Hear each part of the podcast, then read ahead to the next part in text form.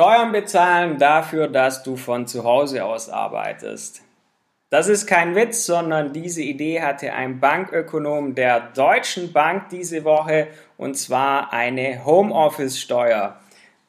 So wie er das sieht, sollen alle, die im Homeoffice arbeiten, eine Strafsteuer zahlen und die Gründe, die hat er auch gleich mitgeliefert.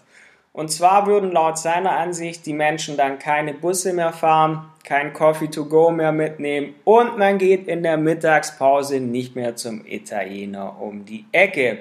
Sein Fazit der ganzen Sache, Homeoffice-Arbeitende würden nicht mehr so in die Gesellschaft einzahlen wie noch zuvor profitieren aber weiter von einer Infrastruktur, die sie selbst nicht mehr tragen würden. So sein Motto Homeoffice, ja, ist ja so schön billig und chillig, so in etwa seine Argumentation. Und ich stelle mir dann so die Frage, was geht hier vor? Was will er hiermit bezwecken? Was dieser Ökonom der Deutschen Bank nämlich völlig außen vor lässt, ist die Tatsache, dass man zwar auch Fahrtkosten spart ins Büro, das mag durchaus sein, aber dass man deshalb nicht Ende des Monats oder Ende des Jahres mehr Geld übrig hat. Denn in der Nebenkostenabrechnung werden alle, die im Homeoffice sind, sehr schnell merken, man verbraucht mehr Strom, man verbraucht mehr Wasser und man hat auch höhere Gaskosten, weil man ja tagsüber die Heizung anhat, die man sonst so nicht brauchen würde.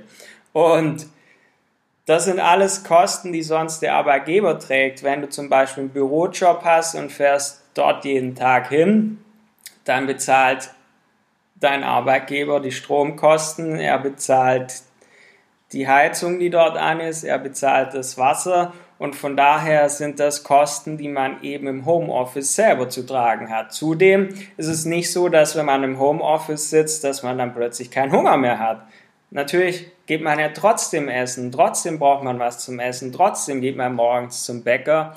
Von daher ist dieser Vorschlag aus meiner Sicht völlig absurd und zeigt, wie weltfremd hier die Menschen und Ökonomen teilweise unterwegs sind. Das ist für mich ja amüsant und traurig zugleich und so ein bisschen ein faden Beigeschmack hat das Ganze auch noch, dass das von einem Mitarbeiter, einem Ökonomen der Deutschen Bank kommt.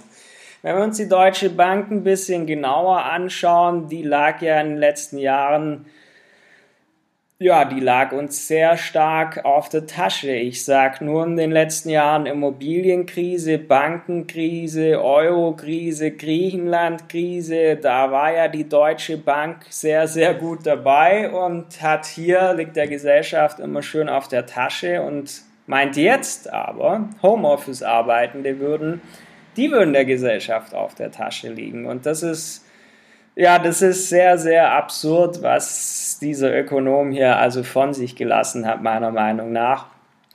Gerne dürft ihr hierzu eure Meinung mir bei Instagram, bei Facebook mitteilen. Da werde ich hier ein Posting zu machen. Ansonsten freut es mich, dass du diese Podcast-Folge von mir angehört hast. Und vergiss nicht, diesen Podcast zu abonnieren. Und wir sehen uns auf Facebook oder Instagram. Bis dann, dein Tom Volz.